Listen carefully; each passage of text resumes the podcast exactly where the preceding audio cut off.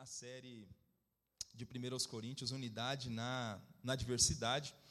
Hoje, aqui, os nove primeiros versículos, nós vamos falar sobre esse, sobre esse trecho aqui e pensar sobre ah, o chamado singular de todos nós cristãos. Primeiro, é importante dizer, lembrar né, que a, a igreja de Corinto, essa igreja que recebe essa carta do apóstolo Paulo, ela foi fundada durante a segunda viagem missionária do apóstolo Paulo está registrada em Atos capítulo 18, o trecho que fala da fundação da igreja de Corinto. A segunda viagem missionária de Paulo começa no capítulo 17 de Atos, né, quando ele prega em Tessalônica, quando Paulo prega em Bereia, quando Paulo prega em Atenas, e aí depois de Atenas, nós temos no capítulo 18 a, a, narrativa de Paulo ficando um ano e meio na cidade de Corinto pregando o evangelho. Então é durante esse um ano e meio que ele fica em Corinto que ele prega ah, o evangelho ali e que essa igreja nasce, que essa igreja surge.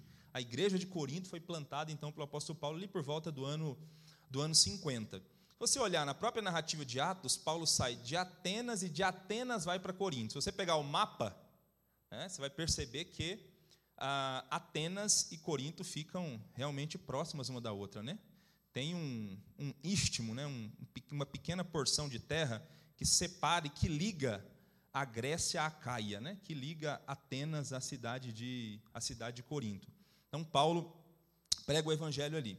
Por que, que Paulo decidiu escolher? Por que, que Paulo escolheu pregar o evangelho em Corinto? Na verdade, todas as cidades que Paulo pregava o evangelho é, eram cidades estratégicas. Por conta da urgência, né, que ah, era um sentimento que dominava todos os primeiros pregadores do Evangelho, a urgência relacionada à volta de Cristo, eles tinham que pregar o Evangelho porque Jesus está voltando. Então, o apóstolo Paulo escolheu, durante o seu ministério, algumas cidades estratégicas para pregar o Evangelho. Ele escolheu alguns centros importantes da época para que, a partir desses centros, o Evangelho se difundisse mais rapidamente pelo mundo e alcançasse muitos lugares. Então, ele escolheu uma das cidades escolhidas por ele durante a, a vida e o ministério dele foi a cidade de Corinto, exatamente por conta da localização dela, uma localização privilegiada. Corinto era uma cidade, é, uma cidade portuária, uma cidade que recebia inúmeros, inúmeras pessoas ah, de várias partes do mundo. Era uma cidade cosmopolita, uma cidade que vivia gente ali na cidade de Corinto, de vários lugares ah, do mundo. E Paulo escolhe exatamente essa essa cidade estratégica, essa cidade que tem intercâmbio de culturas para poder pregar o evangelho ah, ali nessa cidade. Corinto é uma cidade intelectualizada, é uma cidade que tem um teatro com aproximadamente uns 20 mil, 20 mil lugares, né? até interessante para a época, né? um teatro com 20 mil lugares, sem amplificadores de som, mas enfim, eles têm, eles têm gosto por, por filosofias, por debates intelectuais nas, em alguns pontos estratégicos da, da própria cidade. Tudo isso vai aparecer depois em algum momento da, da carta. É uma cidade que é centro de lazer. A cidade tinha uns, uns jogos chamados jogos é, istmos, né? Será que eu falei certo? Eu acho que é jogos istmos. Exatamente por causa dessa, do istmo que, que ligava a Caia à Grécia, né? esse pedaço pequeno de terra aqui, é, com, com o mar dos dois lados. Então, esses jogos eram feitos em homenagem a Poseidon, né? que é o deus dos mares. Esses jogos só perdiam importância para os Jogos Olímpicos de Atenas, só estava abaixo disso. Então eram famosíssimos esses jogos que aconteciam na cidade de Corinto. Então a cidade ah, também é a cidade do lazer, mas era uma cidade também altamente promíscua, altamente imoral a cidade de Corinto. Era tão imoral que havia é, na época é, ninguém gostava de ser associado como alguém que vivia em Corinto, né? Ser chamado de Corintizomai, né? De corintiano era uma coisa horrível. Era uma ofensa ser chamado de, de mais. Era uma ofensa. Alguém ser confundido com um coríntio. Isso era sinônimo de imoralidade, é verdade. Só que não é corintiano, não, tá? É coríntio. Coríntio. Mas não está muito longe, não, viu? Parece que essas palavras que têm essa sonorização aí, né? Tá, o que está por trás dessas palavras sempre não é coisa boa. Mas, enfim, é, ninguém gostava de ser associado com um coríntio, né? porque o coríntio era a pessoa é, a cidade tinha essa fama né, de, de que os seus habitantes eram imorais, eram devassos, eram dados à, à imoralidade sexual. A cidade tinha um, um, templo famoso, que era o templo da deusa Afrodite, né, que ficava numa acrópole, uma montanha, 560 metros de altura. Né, de todo lugar da cidade você conseguia enxergar o templo da deusa Afrodite, que era a deusa do amor. E nesse templo serviam ah, diariamente mil prostitutas. Eram mil sacerdotisas cultuais, né? Então, a adoração a Afrodite consistia também em rituais de em orgias sexuais. E esse, esse monte de gente que ia para Corinto, né, que desembarcava ali no porto de Corinto, a maioria desses marinheiros, desses, desses viajantes, eles iam até o templo da Afrodite para participar da adoração e ter relações com essas prostitutas. Elas mesmas, quando não estavam servindo no templo da Afrodite, elas desciam para a cidade, né, desciam da Acrópole para a cidade, para também se prostituir com os, com os homens da, da cidade. Então, era uma cidade imoral. Era uma cidade com, ah, com, com talvez, das cidades da época, né, uma cidade onde havia mais número de homossexuais. Homossexualismo era, era comum na cidade de Corinto, tanto homossexualismo masculino quanto feminino. Inclusive, aquele texto de Romanos, capítulo 1, onde Paulo fala né, sobre a imoralidade, sobre homem é, se deitando com homem, mulher com mulher, né, invertendo a ordem da, da natureza. Aquele, aquele retrato que Paulo faz de uma sociedade é, caída e sem Deus, a gente tem que se lembrar que quando Paulo escreveu a carta aos Romanos, ele estava em Corinto. O pessoal diz que é como se Paulo abrisse a janela da casa para escrever o capítulo 1. Ele abria a janela da casa dele, olhava a cidade e escreveu o primeiro capítulo de, primeiro capítulo de Romanos né, porque era uma cidade altamente imoral, a cidade de Corinto. Né, era um, tinha um, uma estátua de Apolo, né, e diz que o Apolo era o ideal de beleza masculina. E exatamente porque os jovens, né, os homens ficavam mirando nessa estátua de, de, de Apolo, que começou a multiplicar o número de, de homossexuais na própria, na própria cidade. Enfim, essa cidade altamente promíscua e imoral recebeu o evangelho de Jesus no ano 51. Uma igreja nasceu ali, muita gente foi batizada, muita gente foi transformada pelo evangelho de Jesus. A igreja começou a se desenvolver. Seis anos depois, Paulo escreve essa carta. E aí você lê a carta, parece que a igreja se tornou um espelho da cidade.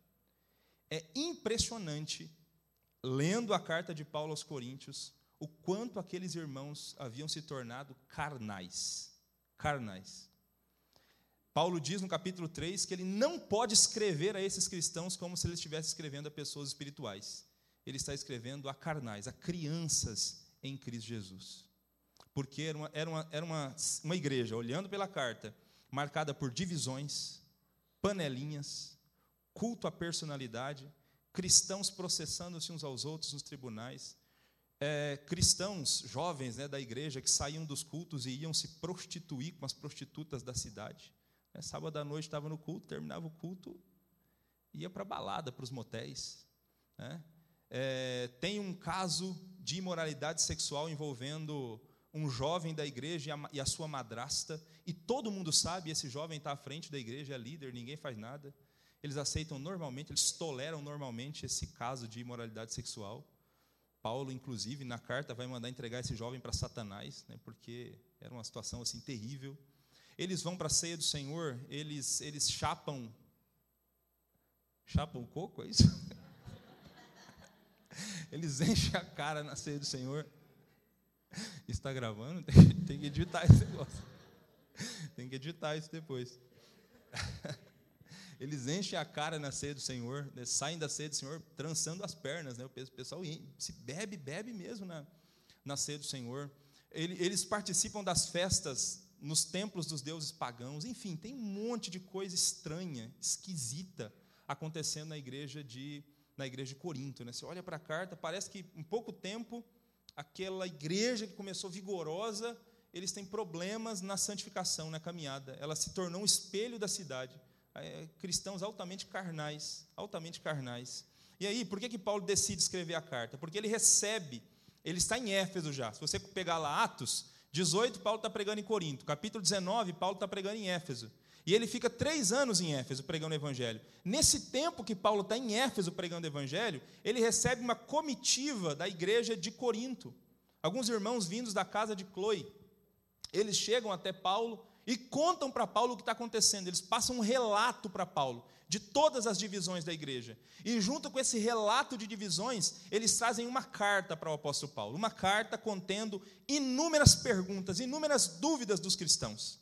Por isso que a gente começou o Responde Cast, né? Inspirado na carta com as dúvidas aqui, entendeu? Se você pegar o capítulo 7, capítulo 7, versículo 1 de 1 Coríntios, diz o seguinte, ó: "Quanto ao que me escrevestes, é bom que o homem não toque em mulher." Então, a partir do capítulo 7, versículo 1, Paulo começa a responder as perguntas da carta. Então ele começa a responder perguntas sobre casamento, sobre coisas sacrificadas a, ídolos, sobre a ceia do Senhor, sobre os dons espirituais. É um monte de dúvida que eles têm. A partir do 7, ele está respondendo as dúvidas da carta que o pessoal levou. E no, nos primeiros capítulos ele vai tratar do problema relatado audivelmente para ele, né? Do, do problema relatado de maneira oral, que eram as divisões da igreja. Especialmente sobre o tema das divisões, os três primeiros capítulos trabalham muito bem esse tema. Por isso que a gente é, é, resolveu fazer essa primeira temporada com base nesses três primeiros capítulos, em que Paulo vai tratar desse problema da comunhão, que eram as divisões, que, as divisões presentes na igreja de Corinto. As divisões presentes na igreja de Corinto. Os cristãos precisavam aprender a viver unidos a viver unidos, mesmo tendo as suas diferenças, e olhando para a carta, é, parece que eles, eles, eles têm diferenças mesmo de habilidades, eles têm chamados para áreas específicas, pelas panelinhas que, que aparecem, né, que são nomeadas na própria carta de Paulo aos Coríntios, parece que eles têm é, gostos e propensões diferentes né, dentro da igreja. Tem gente que gosta de um culto X, outro gosta de um culto mais de um, de um, outro tipo, mas esse pessoal tinha que aprender a respeitar, porque essas diferenças estão fazendo com que eles se dividam, com que eles se afastem uns dos outros. E Paulo vai mostrar exatamente o contrário, que eles precisam se aproximar. Né? Nós somos diversos, nós, nós temos dons diferentes, habilidades diferentes, mas a gente precisa aprender a viver em unidade, porque existem algumas coisas espirituais gloriosas que nos unem, que nos aproximam como cristãos. Daí a gente vai refletir um pouco sobre essas questões durante esse, os sábados desse mês, com base nos três primeiros capítulos da carta de Paulo à igreja de Corinto. Ok? Até agora foi a introdução. Até agora, vamos lá. Eu não sei se todo mundo aqui já tomou injeção alguma vez. Eu, eu, tenho poucas imagens na minha mente de quando eu, eu tinha, sei lá, cinco, seis anos de idade. Quando eu era bem gurizinho, né? Poucas imagens, mas uma imagem que eu, que eu carrego comigo, que eu não esqueço, é de quando eu fui tomar aquela vacina BCG, aquela que era com revólver. Eu lembro de ter chegado na escola pela manhã. Meus pais me levaram para a escola para tomar essa vacina, né? lá em Limeira do Oeste uma cidadezinha com 3 mil habitantes, era onde a gente morava, não tinha nem asfalto na cidade. Aí levou a gente lá, era na escola essa campanha de vacinação. E aí chegou a minha vez. Né? Aí os meus pais me entregaram ali para a enfermeira, para a mulher que ia aplicar a injeção. Ela pegou o algodãozinho né, e molhou ali no álcool, éter, não sei o que, que ele passa lá, mas aquele negócio cheiroso lá para preparar para a agulhada. Né? Então, quando a, a, enfermeira passou aquele algodãozinho lá, né, com, com o álcool, e aí ela me deixou por um instante para pegar o revólver. Eu fugi. Eu saí correndo. Meu pai tentou me pegar, eu passei no meio deles, aí me misturei no meio do povo. Quando eu vi, eu estava do lado de fora da escola. Meu pai me pegou na esquina. Eu comecei, eu comecei a correr desesperadamente para o rumo da minha casa. Porque eu estava apavorado. E até hoje eu tenho problema com agulha. Eu, eu, eu tenho dificuldade com, com agulha. Uma vez eu passei mal de fazer aquele exame de dar um, aquela picadinha na ponta do dedo, assim, para ver, para fazer exame de diabetes, enfim. tenho problema com a agulha por causa disso. Mas por que eu falei isso aqui? Parece que o apóstolo Paulo, nos nove primeiros versículos aqui, esses nove primeiros versículos, que é, o, que é a base daquilo que a, que a gente vai falar hoje, parece que nesses nove primeiros versículos aqui, é como se Paulo estivesse passando o algodãozinho com álcool, para depois dar a agulhada. Então, nesses nove primeiros versículos aqui, ainda é a parte de Paulo passando o algodão. Tá? A partir do próximo sábado, aí vem a agulhada. Mas não vai fugir por causa disso, não, hein? Esteja aqui para os três próximos aí que vão ser as agulhadas. Mas aqui Paulo passa o algodão. Ele vai mostrar nesses nove primeiros versículos algumas questões é, importantíssimas que, que, que, de alguma maneira, unem os cristãos, que tornam os cristãos é, membros de um mesmo corpo. Algumas coisas que todos os cristãos têm em comum e que eles nunca deveriam esquecer disso. Que se eles, se eles sempre tiverem essas coisas na sua mente, se nunca se esquecerem disso, eles terão menos tempo para ficarem brigando, para ficarem se envolvendo em disputas internas por poder dentro da igreja, por ficar envolvido com culto à personalidade. Se eles se lembrarem dessas coisas que são básicas e que ah, estão presentes em todos os cristãos, que unem os cristãos. Que coisas são essas? Que, que, que marcas são essas? O que, que Paulo apresenta e fala para a gente aqui em 1 Coríntios capítulo 5? Primeiro, é, pela graça de Deus, todos os cristãos, todos os cristãos, de todos os tempos e de todos os lugares, eles têm um chamado básico para santidade. Eles têm um chamado básico para viver um processo chamado santificação. Você não está com a Bíblia aberta, olha aí de novo os três primeiros versículos. Paulo diz assim, ó: Paulo, chamado pela vontade de Deus para ser apóstolo de Jesus, e o irmão Sóstenes, esse irmão Sóstenes, se você olhar o capítulo 18 de 1 Coríntios, ele é um principal da sinagoga que, quando os judeus levam Paulo até um procônsul chamado é, Gaio, para para acusar Paulo que ele está pregando uma doutrina diferente da dos judeus lá, o cara não quer nem saber do apóstolo Paulo. Aí no final dizem que eles, eles pegam um principal da sinagoga chamado Sóstenes e espancam ele. Então parece que o cara era o principal líder dos judeus e depois se converteu a Jesus. O evangelho alcançou o Sóstenes. Talvez por causa da, da, importância desse irmão, Paulo destacou ele aqui no início. Aí ele diz assim: ó, a igreja de Deus que está em Corinto. Agora preste atenção em como ele chama os cristãos, todos que fazem parte da igreja de Deus, aos santificados em Cristo Jesus, chamados para ser santos, com todos que em todo lugar invocam o nome de nosso Senhor Jesus Cristo, Senhor deles e nosso. Graça a vós e paz da parte de Deus, nosso Pai e do Senhor Jesus Cristo. Paulo diz que todos os cristãos, todos aqueles que fazem parte da igreja, eles têm um chamado básico para a santificação. E Paulo fala de santificação aqui em dois sentidos. Ele diz que os cristãos são santificados, então ele conjuga esse, esse, esse verbo no passado, ele fala da santificação como um ato definitivo, uma coisa que aconteceu de uma vez por todas, mas ele fala também de um chamado para ser santo e apresenta a santificação como um processo que dura por toda a nossa vida. Porque é exatamente assim que a Bíblia apresenta a santificação. A santificação ela é, tanto um, ela é tanto um ato definitivo da parte de Deus, como um processo que dura a nossa vida toda. Então, quando nós nos decidimos pelo Senhor Jesus, quando nós entregamos a nossa vida para o Senhor Jesus, quando a gente é, decidiu abandonar o pecado e seguir a Cristo, nesse dia que a gente se converteu, nós fomos santificados. Santificados. Definitivamente, Deus nos separou do modo como vivíamos para que a gente começasse a viver um novo tipo de vida para a glória de Deus todos os cristãos, da perspectiva divina, quando Deus olha para a gente, Deus enxerga santos. Quantos santos nós temos aqui hoje? Esses santos, posicionalmente, são desafiados a viverem como tais. Essa é a ideia do santificado chamado para ser santo. Já que Deus, quando olha para a gente, ele vê santos, porque ele nos santificou, é um ato definitivo da parte de Deus, nós somos santos, a gente foi separado para viver para a glória dele. Então, esses santos aqui são desafiados. Vivam à altura da posição de vocês. Vivam à altura da posição. Se esforcem diligentemente, dia a dia, para abandonarem o pecado e para se aproximarem cada vez mais do caráter santo de Jesus. Esse é o desafio que todos nós temos, irmãos. Viver a santificação, viver esse chamado para a santidade. Nós que um dia, um dia fomos santificados, nós temos o desafio de viver como santos em Cristo Jesus. Como santos. É o desafio de todos nós, é o desafio de todo cristão, de todas as épocas. Todo cristão está envolvido nessa batalha. E Paulo faz questão de lembrar isso. Ele diz: Nós somos chamados para ser santos, assim como a todos aqueles que invocam o nome do Senhor por todos os lugares.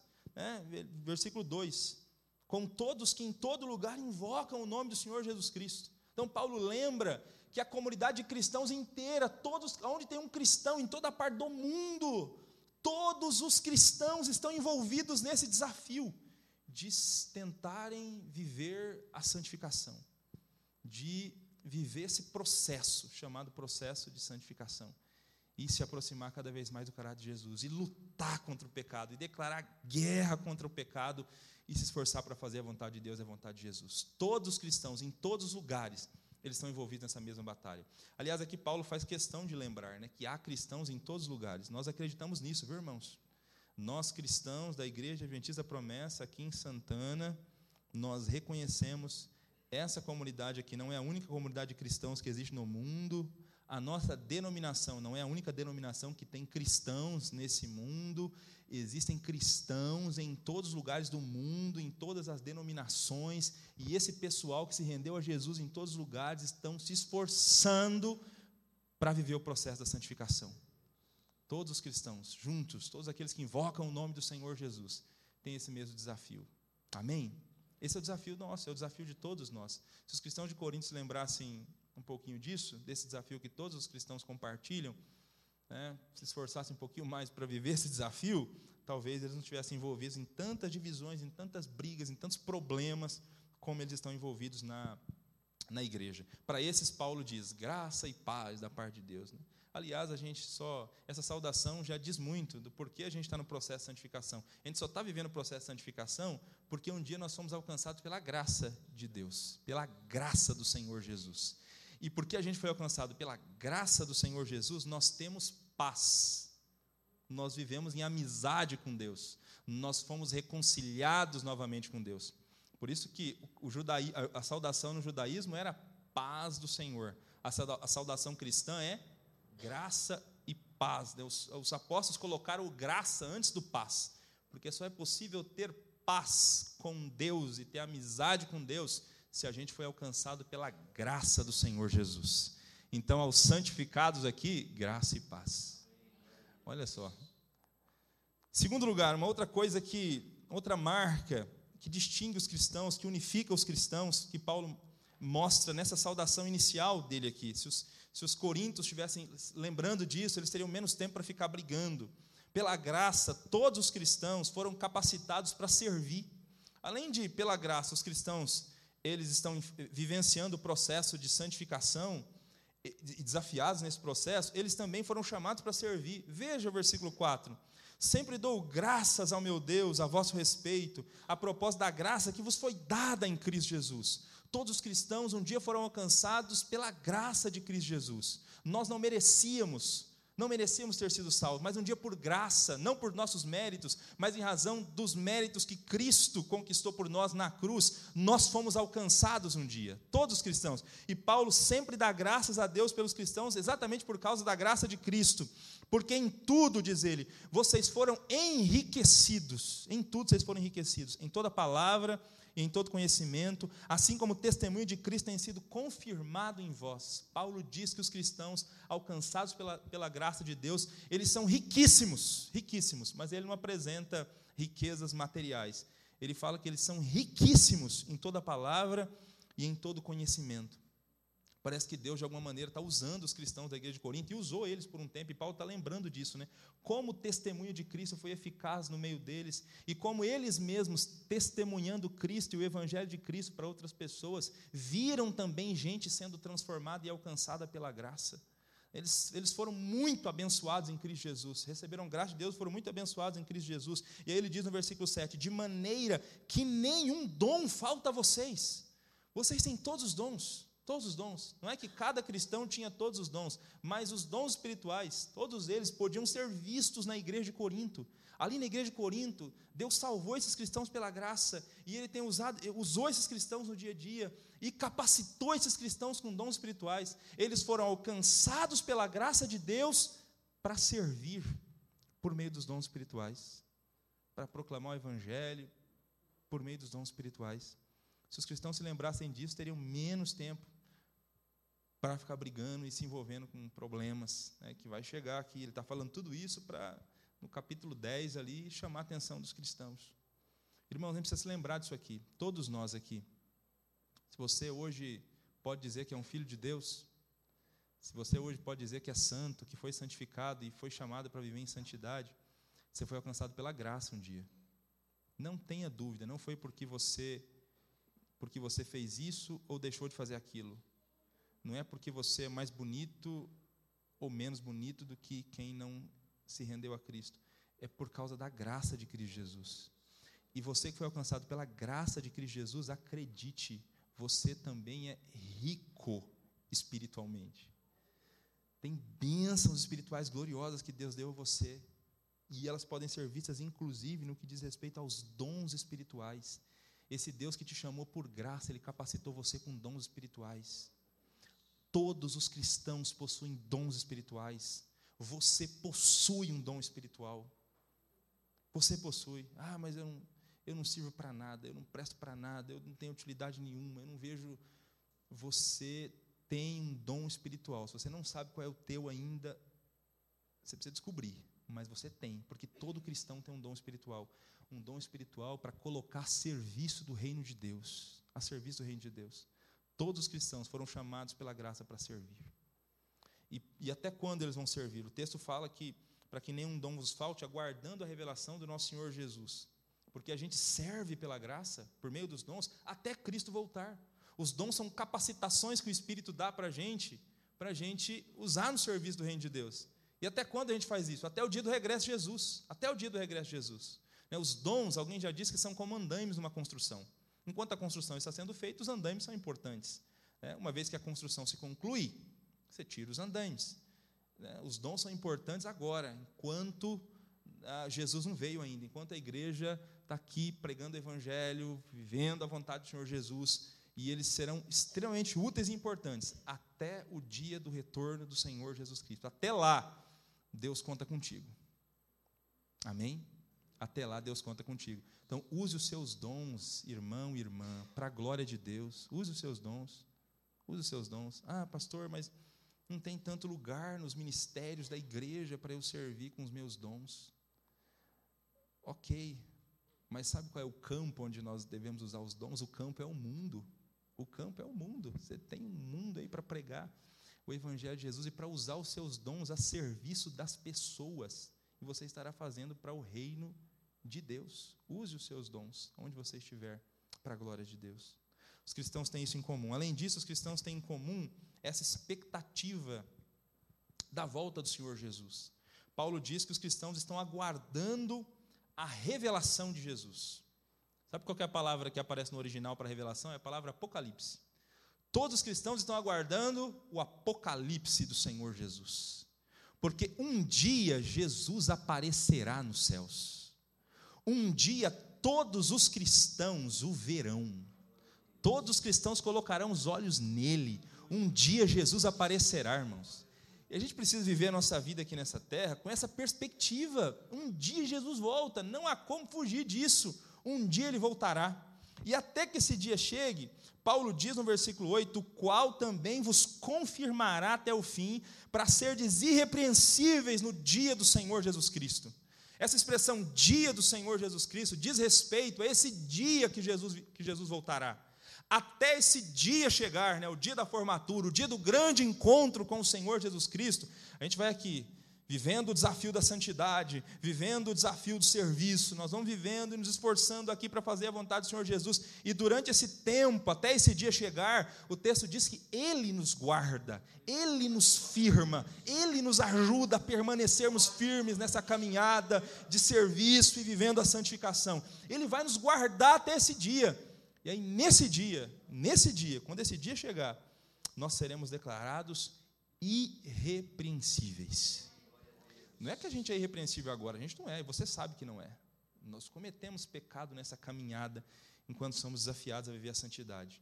Mas vai chegar o dia da formatura, o dia que o, que o processo de santificação termina e o dia que todos seremos glorificados.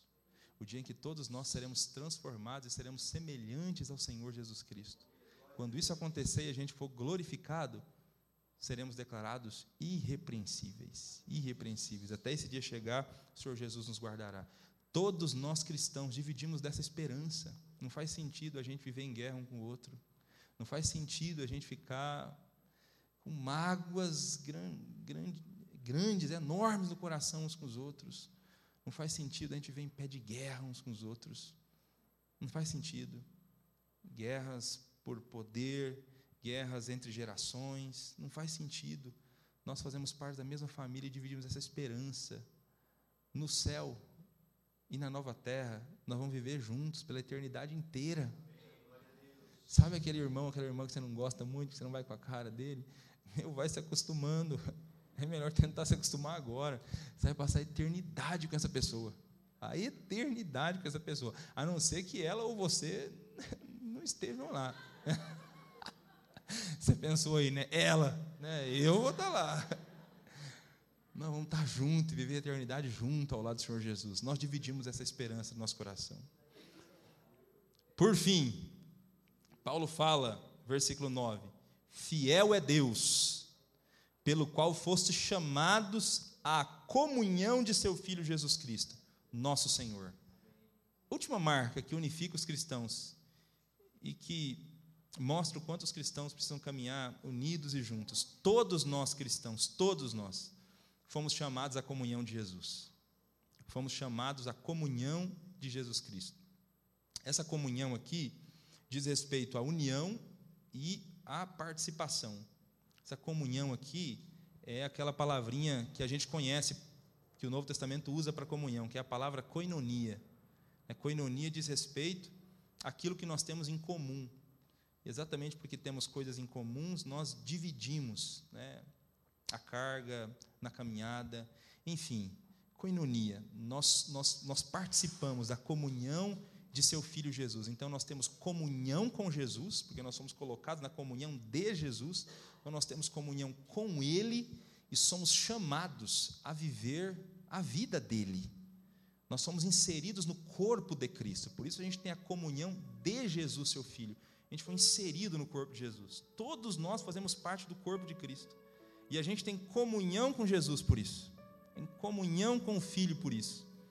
E no corpo de Jesus aqui, é, impulsionados por Ele, pelo poder do Espírito, a gente é chamado a viver a vida dele, a vida em plenitude, a vida abundante, a viver a vida que Ele deseja que a gente viva, porque todos fomos chamados à comunhão do Seu Filho, à comunhão de Jesus Cristo. Nós temos isso em comum também, nós cristãos. Então não faz sentido pessoas que fazem parte do mesmo corpo, que foram chamadas à comunhão de Jesus, viver em pé de guerra ou viver brigando umas com as outras. Então, Paulo está construindo esse quadro aqui, para depois no capítulo 10 entrar em alguns pormenores. Mas eu queria ficar nesse quadro que Paulo constrói aqui no início. E lembrar que todos nós aqui, ó, dessa comunidade, junto com os cristãos de todo mundo, todos nós aqui, nós fomos chamados à santidade. Amém? Você é santificado e chamado para ser santo.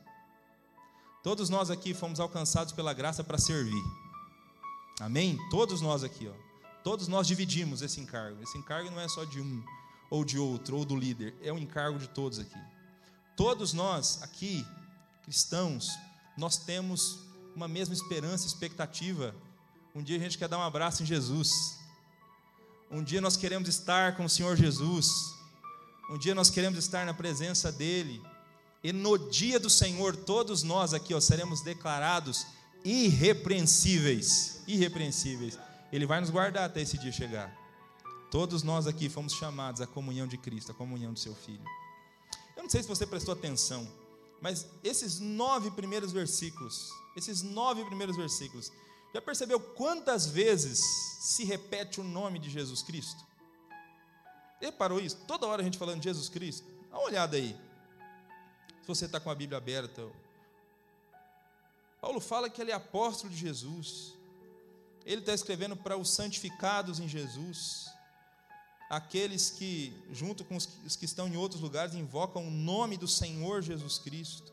Ele sauda com a graça e paz de Jesus Cristo. Ele diz que os cristãos foram alcançados pela graça de Jesus Cristo no 4. Ele fala que do testemunho de Cristo no 6. No 7 ele fala para que nenhum dom, nenhum dom falta, guardando a revelação de Jesus Cristo. No 8 ele fala até o dia do nosso Senhor Jesus Cristo. No 9, fiel é Deus que nos chamou para a comunhão de seu Filho Jesus Cristo. Jesus Cristo, Jesus Cristo, Jesus Cristo. Nove vezes Jesus Cristo, Jesus Cristo, em nove versículos apenas. Sabe por quê, irmãos? Porque quem torna todas essas realidades possíveis, quem faz com que a gente tenha tanta coisa em comum assim, é Jesus Cristo. Jesus, nosso Senhor, que nos alcançou um dia. Jesus, nosso Senhor, que decidiu morrer por pecadores como nós, por pessoas complicadas como nós, por pessoas que oram, outras se esquecem que foram chamadas a viver a santidade como nós. Jesus morreu por nós, irmãos, por nós, e nos colocou nessa caminhada, e tudo que a gente possui, espiritualmente falando, é por causa do Senhor Jesus Cristo em razão do que ele ganhou por nós na cruz, em razão disso.